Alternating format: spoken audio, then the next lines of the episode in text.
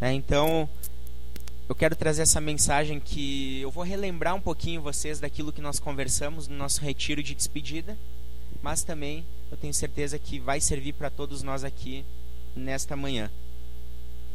Para a gente começar então, pessoal, é importante a gente entender que Deus ele criou o homem à sua imagem e semelhança. Isso é um benefício que Deus deu para cada um de nós. Nós somos os únicos seres na criação que fomos criados à imagem e semelhança de Deus, e Deus ele dá características muito importantes para a gente, e uma delas é essa capacidade de eu tomar escolhas, eu decidir aquilo que é melhor para minha vida, eu poder ter esse rumo em vários aspectos. E eu acho muito legal que se eu for pensar na questão de escolhas, eu vou poder decidir se eu vou comer a costela no almoço de hoje ou se eu vou comer a picanha. Né? Então é uma escolha muito difícil. Você que vai decidir o que você vai comer hoje, mas caso você não possa comer carne, caso você seja vegetariano, você pode comer o alface também, fique à vontade. Né? Está muito tranquilo, fica a sua escolha. Você tem essa escolha. Você pode decidir comer o moranguinho assim e ser uma pessoa saudável, ou você pode comer ele desse jeito. É, assim, gordinho gosta mais, né? Assim é mais legal. É uma escolha sua. Né? Você pode escolher de repente, ah, eu quero passar minhas férias no Rio de Janeiro. Né? Coisa ótima, né? Ou você pode também escolher passar lá no Nordeste brasileiro. As opções não faltam. Né? Eu vou passar, sei lá onde, acho que no conforto da minha casa esse ano, né? Mas cada um fica a seu critério onde vai passar, tá? Então, você tem a opção de escolher a sua profissão, escolher a faculdade, o curso que vocês vão decidir. E muitos já têm decidido sobre isso, né? É um ano que muda um pouco a nossa cabeça, né? Eu tenho certeza que mudou. Às vezes, quando a gente é jovem, pensa em alguma coisa, de repente a vida muda um pouco, a gente decide outra coisa completamente diferente, mas vocês vão ter essa capacidade de escolher o que, que vocês querem ser. É, vocês vão poder escolher quantos filhos vocês querem ter, às vezes não, né? Às vezes eles simplesmente vêm e vai embora, né? Vão se virar. Imagina ter quatro aqui, né? Coisa boa, quadrigêmeos. Ia precisar de 30 pessoas, acho, para cuidar desses daí, né? Então é uma situação bem complicada. Às vezes tu escolhe, às vezes tu não escolhe, né? Mas eu acho que, pensando um pouco nisso também, acho que existe algo mais profundo, que é o nosso amadurecimento espiritual. É o nosso crescimento espiritual que muitas vezes ele vai passar por escolhas que nós tomamos. Muitas vezes esse amadurecimento que nós temos, ele vai passar por tudo aquilo que nós temos escolhido, pelas decisões em que nós temos de colocar Deus em primeiro lugar de nossas vidas ou não, né? E tudo isso vai ser muito importante para a gente. E pensando um pouquinho nessa ideia, eu te convido aí a abrir tua Bíblia em Mateus capítulo 7, versículos do 24 ao 29. Mateus capítulo 7, versículos do 24 ao 29. Se tu não trouxe tua Bíblia, o texto também está projetado.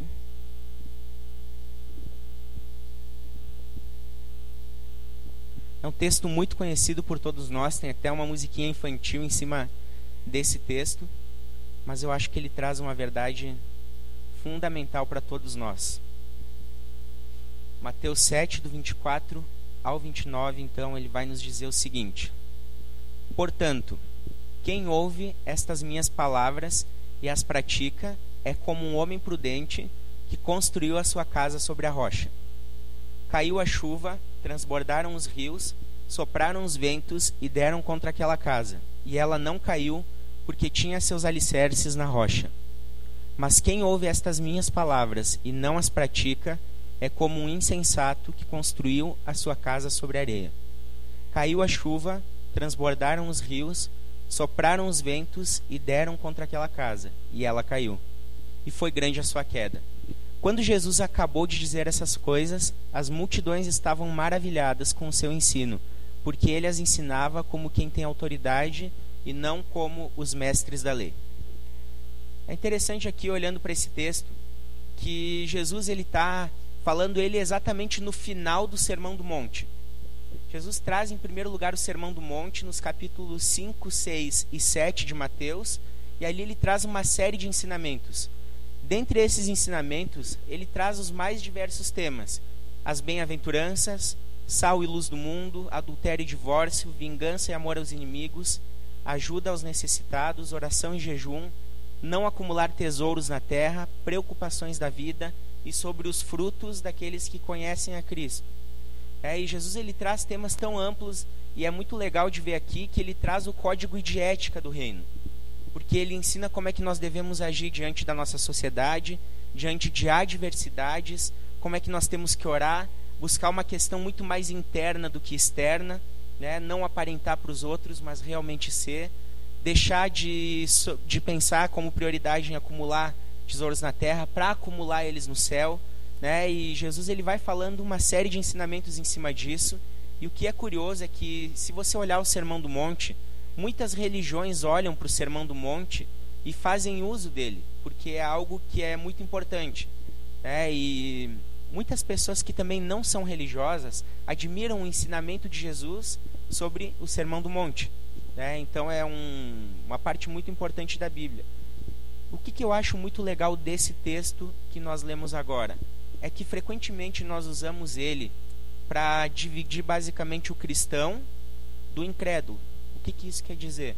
Nós olhamos para o texto e, e, muitas vezes a gente diz: o cristão é aquele que construiu sua casa na rocha e o incrédulo é aquele que construiu sua casa na areia. É, em muitos momentos a gente traz essa ideia do texto.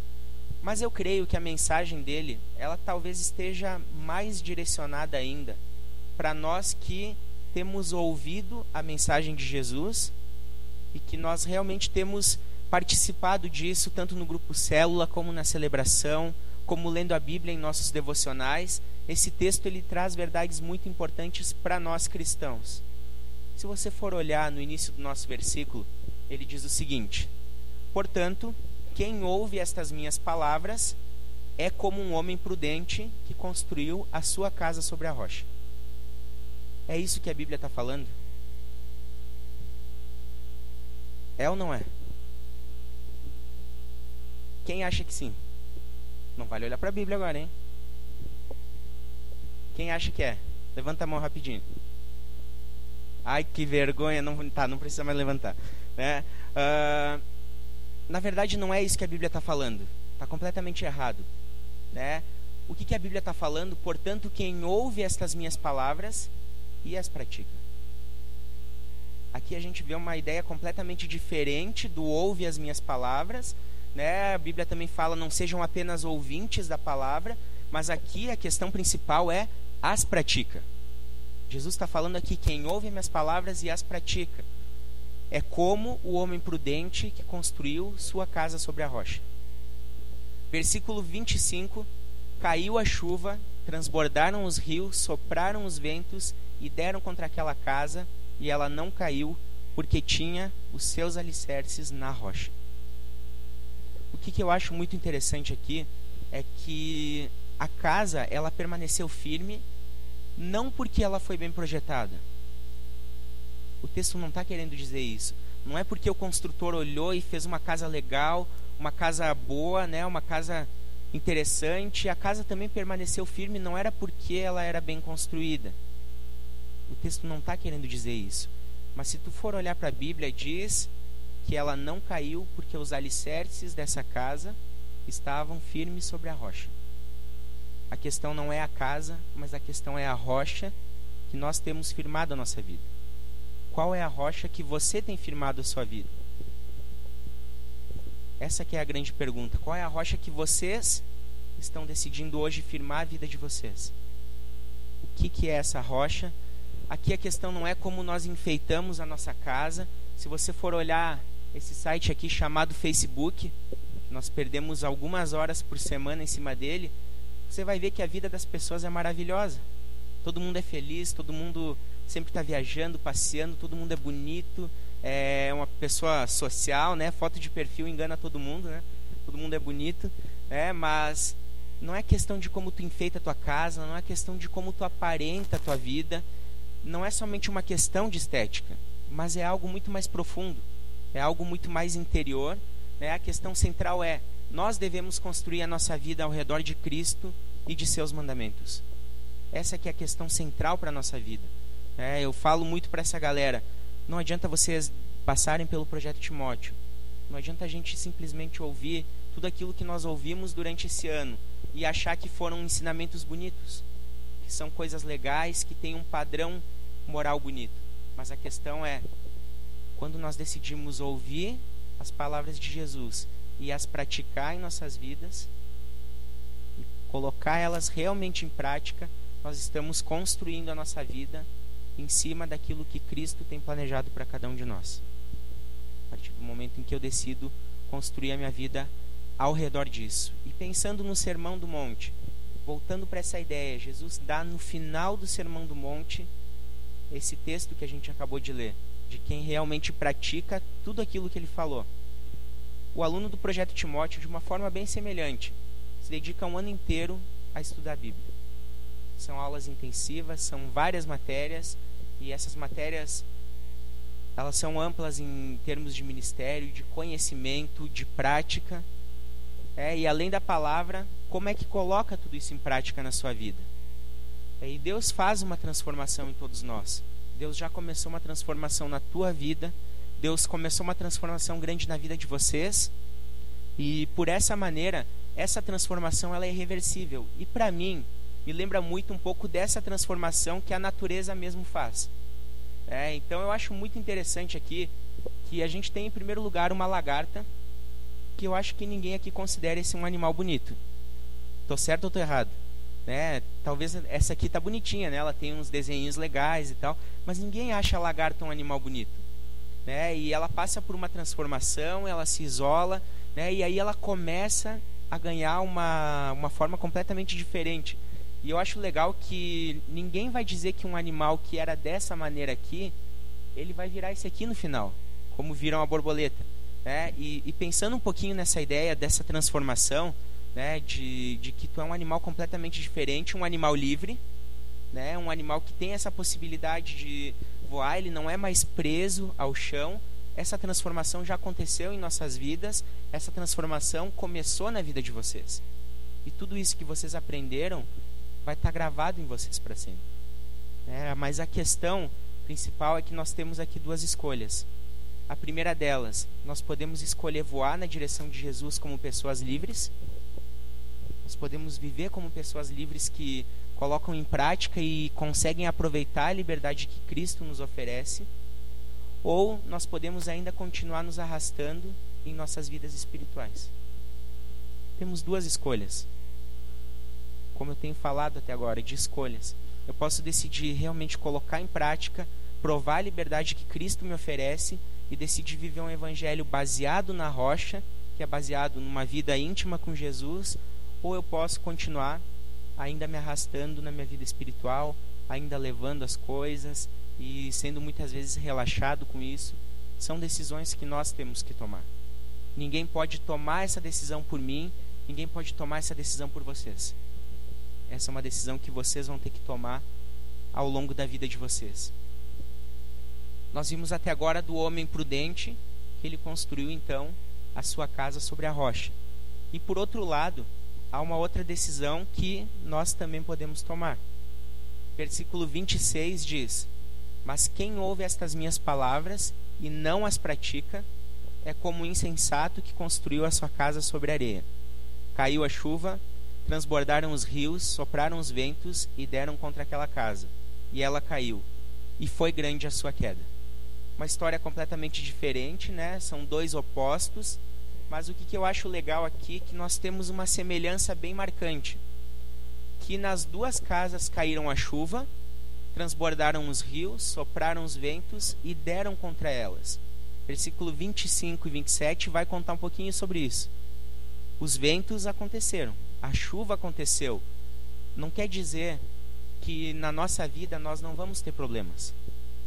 Em momento algum. Isso tudo aconteceu para a casa que estava na rocha, isso aconteceu para a casa que também estava na areia.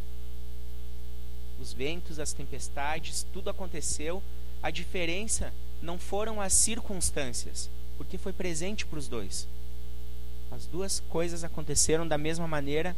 As adversidades, as dificuldades vão fazer parte da vida de vocês. Em muitos momentos vocês vão lidar com questões difíceis, escolhas difíceis. Colocar tudo em prática é algo difícil. Né? Viver uma vida com Jesus íntima e próxima durante um ano inteiro, né, com como Emerson falou, né, com gente ao nosso redor nos ensinando e tudo mais, mas E depois, como é que vai ser as escolhas que eu vou tomar aqui?